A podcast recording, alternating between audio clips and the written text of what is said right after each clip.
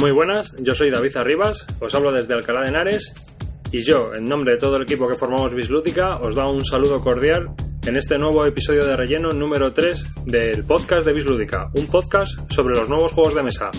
En este podcast de relleno, en el cual pues me encuentro solo grabando y que, bueno, pues por ciertas circunstancias eh, Javier Calvo todavía no puede o no tiene tiempo para poder grabar un episodio completo conmigo y mm, cuando yo tengo tiempo grabo estos pequeños episodios donde pues me quito el mono de grabar y mantenemos el contacto y pues toda la comunicación que tenemos con nuestros oyentes.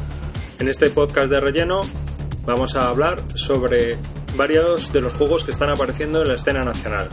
Unos cuantos juegos que nos han llamado la atención y que merece la pena comentaros con, vosotros. También recordaros que podéis seguir enviándonos mails con todos aquellos juegos que durante el año 2008 os hayan llamado la atención. Sabéis que, que estamos teniendo un concurso los premios Calvo 2008 y que bueno pues son premios que otorgamos a los, a los juegos que hemos jugado no a los juegos que hayan salido en el 2008 que para eso ya hay bastantes premios pero sí que nosotros lo que queremos saber es a qué juega la gente y qué es, qué es lo que ha estado pegando fuerte durante este año 2008. Bueno, ya vamos un poco tarde porque ya estamos en abril, pero bueno, esperamos que para el año que viene, en enero empecemos ya a votar y en febrero decidamos, como los Oscars, cuáles son los juegos más jugados o mejor valorados por los oyentes de Bislúdica durante el año 2009.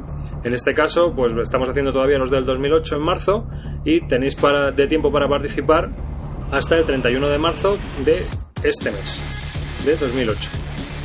Recordaros también que entre todos aquellos que participéis vamos a sortear un juego de mesa nuevo, precintado, un Blue Moon City de Reiner que inicia, un juego que durante el año 2007 tanto a Javier Calvo como a mí nos gustó bastante y que fue para nosotros dos por lo menos juego del año 2007.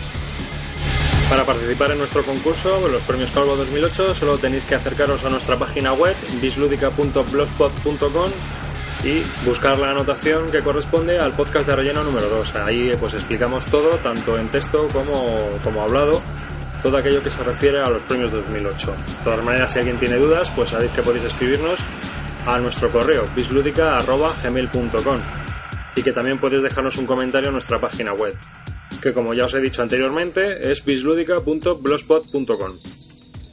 Y en este podcast de relleno, pues voy a comentaros eh, varias varios de los, de los nuevos juegos que han aparecido y que nos han llamado la atención, que podíamos comentar con vosotros porque o los hemos probado, los estamos siguiendo muy de cerca para ver si los adquiríamos.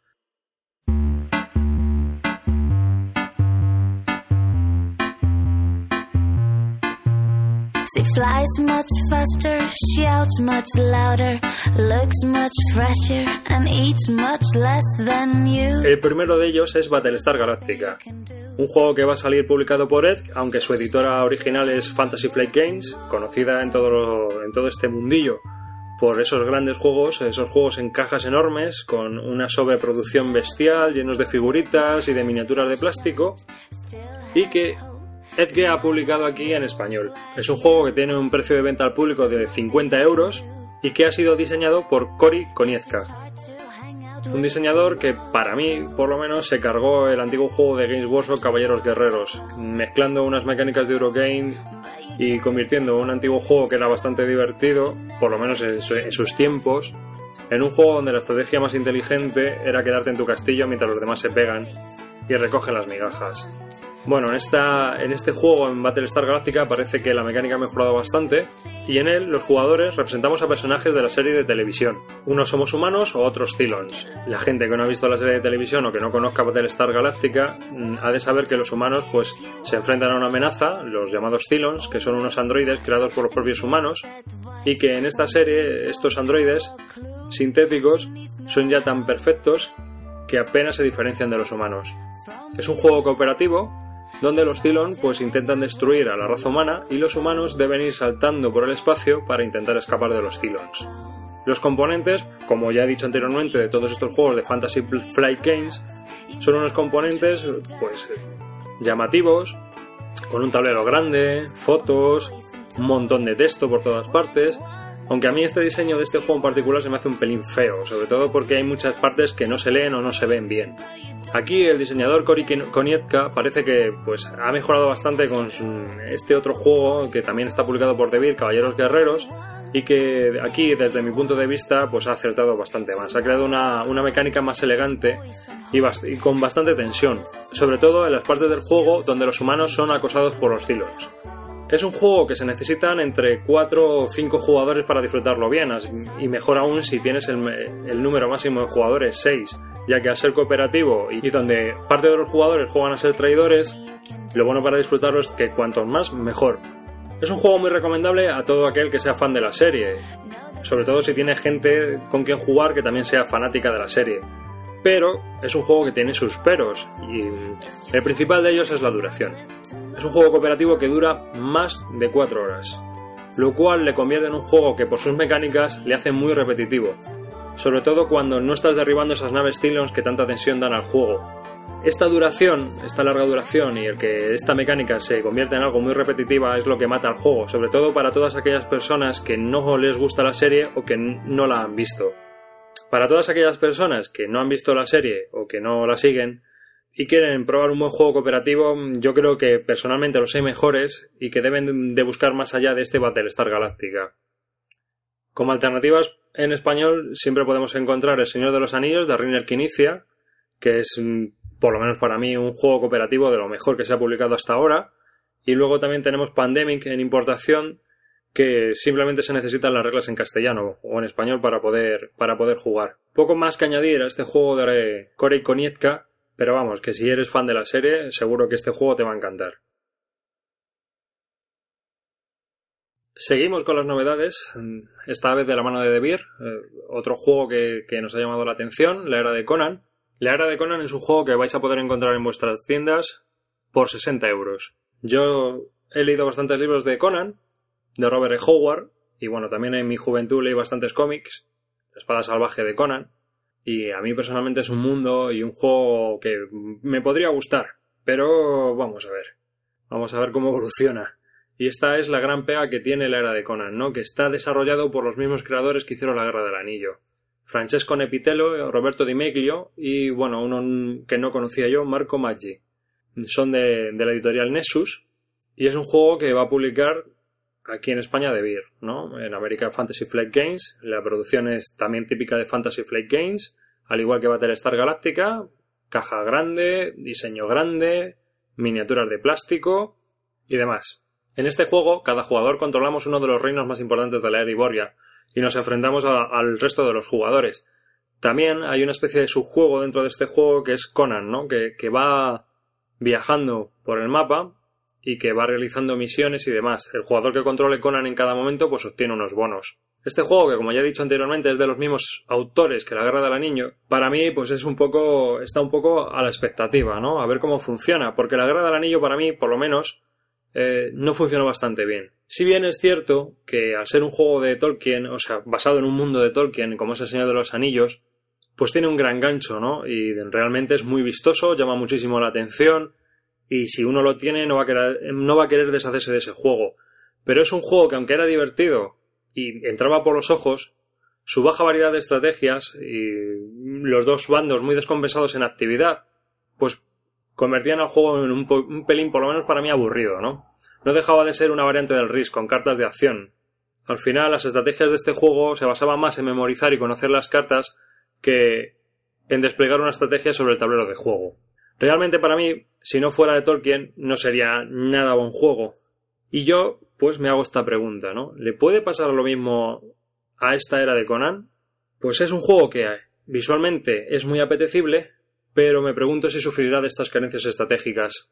Así que por terminar, pues deciros eso, que es un juego que tenemos a la vista, pero que desde luego no, no nos decidimos por él hasta que que veamos pues más reseñas y más opiniones de la gente. Así que ya sabéis, si tenéis alguna opinión o algo que decirnos y conocéis nuestros gustos, que también pues pueden ser muy diferentes. Yo me imagino que a la persona que le haya gustado o le guste mucho la Guerra del Anillo, este juego no le va a defraudar. Más que nada porque este juego tiene muchas mecánicas copiadas de, de este anterior juego suyo. Así que bueno, si tenéis alguna opinión o queréis decirnos lo que opináis sobre este juego, ya sabéis que podéis escribirnos a bisludica.gmail.com y bueno, pues encantado de saber vuestras opiniones.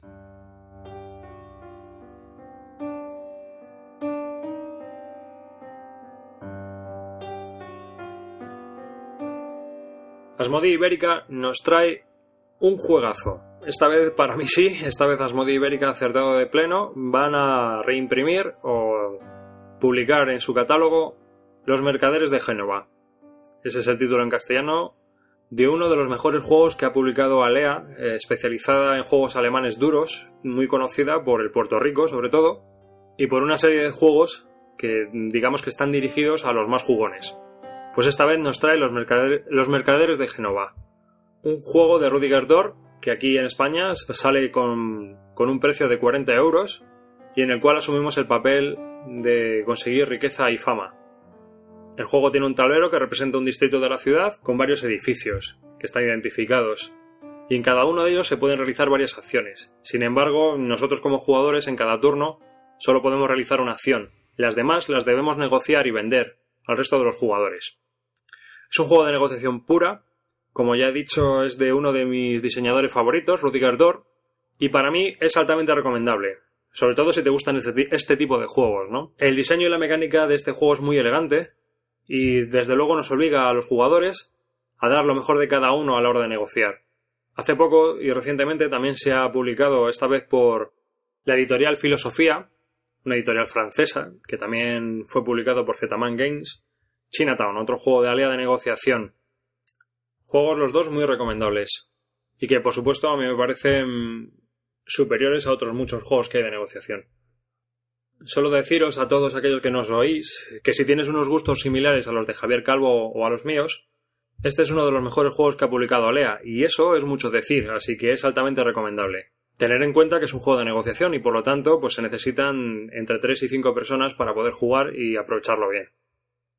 Y luego, bueno, pues comentaros un par de juegos que, de los que nos han hecho algunas preguntas y demás. Eh, el primero de ellos es Batavia, Batavia es un juego de Queen Games que aquí en España sale por 50 euros, lo que considero carísimo y más que nada porque se puede encontrar muchísimo más barato en las tiendas online. No entiendo este precio tan, tan subido. Pues nos preguntaban qué nos parecía Batavia. Y bueno, dentro de, de estos tipos de juegos de desarrollo, eh, Batavia es un juego en el que recrea la era dorada de las empresas comerciales, ¿no? Las Indias Orientales las compañías creadas por Inglaterra, Holanda, Francia y algún país más. Ahora mismo no recuerdo. Los jugadores eh, hacemos el papel de comerciantes y visitamos los puestos comerciales de estas compañías extendidas por toda Asia. Cada base de una de estas compañías ofrece un producto distinto, que está disponible para todos los comerciantes, todos los jugadores que las visitemos. Y para poder visitar estos puestos comerciales necesitamos unas cartas de los barcos correspondientes a estas compañías. Cada turno se subasta las cartas de estos barcos mediante un sistema muy original de subastas, quizá una de las mejores partes del juego, donde la puja más alta obtiene todas las cartas subastadas, pero se divide el dinero y lo reparte entre los demás. Como en todo este tipo de juegos, el jugador que gana es el que más dinero obtiene al final de la partida. Los componentes de este juego están muy cuidados y son impecables, como es normal encontrarse en los juegos de Queen Games. Es un juego con una mecánica que recuerda a otros muchos juegos, pero que aquí parece que tiene un carácter propio. ¿No? En este, en este juego se conjugan muchos mecanismos que nos llaman la atención de otros juegos que ya, ya están en el mercado y de este tipo de juegos. Es decir, que al jugar tienes una sensación de déjà vu, sobre todo a que todas aquellas personas que, que jugamos a juegos de desarrollo. Quizá, pues esto es lo que, lo que peor se lleva de él, ¿no? Que si ya tienes muchos juegos o tienes varios juegos de desarrollo, este como que quizás te pueda sobrar en tu colección, no es indispensable. Y aparte de eso, las reglas pues realmente suspenden, ¿no? Si te lees las reglas, no sabes cómo se juega. Debes de jugar y cuando ya has jugado un par de rondas es cuando comprendes la mecánica del juego y puedes desarrollar la partida pues lo más normal posible.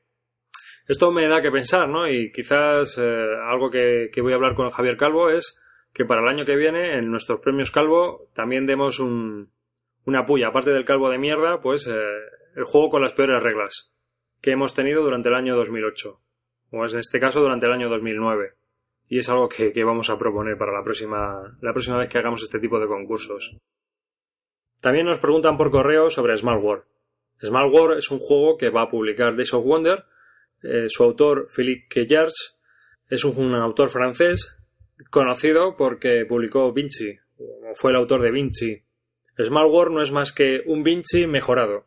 Del nuevo juego poco puedo decir porque apenas he visto unas fotos y, tal. Vinci sí lo conozco más. Y aunque era un juego que más o menos era correcto, no era más que un diplomacia con un final horroroso. El juego tenía un final terrible, ¿no? Era lo peor del juego. Principalmente porque lo que los americanos o los ingleses llaman Kingmaker, que no es más que un jugador que no puede ganar, tiene la opción de decidir quién gana la partida. Pues este juego tenía, pecaba de esto, ¿no? Un, jugador que no iba a ganar puede decidir quién va a ganar. Y esto convertía a Vinci en un juego lleno de tiempos muertos y recriminaciones, ¿no? No había más que disputas. Aparte de que los combates se resolvían por el método como en, en, el juego de diplomacia, es decir, el que tenga más gana, lo cual le daba un poquito para mí de sosura. A favor tenía pues que es un juego de civilizaciones que no llegaba a las dos horas de duración, y eso lo hacía pues muy ágil, aunque claro, dos horas discutiendo pues también te cansan. En teoría, este Small World de Days of Wonder ha mejorado bastante toda esta dinámica y Philippe Caillard se ha puesto las pilas, ahora que tiene mucha más experiencia como diseñador de juegos, según se cuenta en la web de Duty sobre todo, y aquí se obtiene, o donde yo he obtenido hasta ahora la información más actualizada sobre el juego, ¿no? Duty comenta que el juego ha mejorado bastante, sobre todo en componentes, y obviamente supongo que será así, porque Days of Wonder todos los juegos que publican pues tienen unos componentes de una alta calidad y los juegos también están bastante bien. Faiduti dice que el tema fantástico se adapta mucho mejor al juego que el histórico y bueno, pues no lo sé. A mí personalmente los temas fantásticos suelo desecharlos eh, cuando se comparan junto a los históricos. Creo que los históricos se me hacen más interesantes. Pero claro, puede ser que en este juego, con esta mecánica y la dinámica que tiene, sea mucho más divertido. Es un juego que va a tener cuatro mapas para darle más variedad y que parece ser que va a ser pues todo un petardazo. Sobre todo para gente que, le guste de este tipo de juegos, ¿no? Donde podemos pegarnos en dos horas unas batallas y, y ya está. Habrá que ver cómo evoluciona, pero bueno, si Vinci era un juego correcto y este es mejor, pues supongo que será bastante más apetecible. A ver si han arreglado los defectos que tenía de estos tiempos muertos y los finales sobre todo, donde los jugadores se donde se podía decidir quién ganaba la partida y convertían este juego en una recriminación perpetua. Y veremos a ver, porque las fotos, pues todos los componentes y esto parecen bastante chulos y es algo, parece un juego bastante divertido. Y hasta aquí este podcast de relleno número 3. Te ha estado hablando David Arribas desde Alcalá de Henares. Recuerda que puedes visitarnos y dejarnos tu comentario en nuestra página web bisludica.blogspot.com, de lo cual estaríamos encantados que también puedes apuntarte a nuestro mapa de oyentes, porque nos gusta ver de dónde está la gente. Ya hemos visto que hay gente de Venezuela, gente que nos escucha desde Inglaterra, gente que nos escucha desde toda España, Argentina, y bueno, pues a ver si poquito a poco vamos viendo gente de otros lugares porque nos gusta mucho ver quién nos escucha, nos parece bastante divertido. También puedes enviarnos un correo a bisludica.gmail.com y recuerda que también puedes ver en nuestra página web nuestro cuaderno de notas, esas notas que tenemos sobre juegos de mesa que Javier Calvo y yo nos mandamos y que compartimos con el resto de vosotros, donde ponemos todas aquellas curiosidades que nos llaman la atención sobre este mundillo.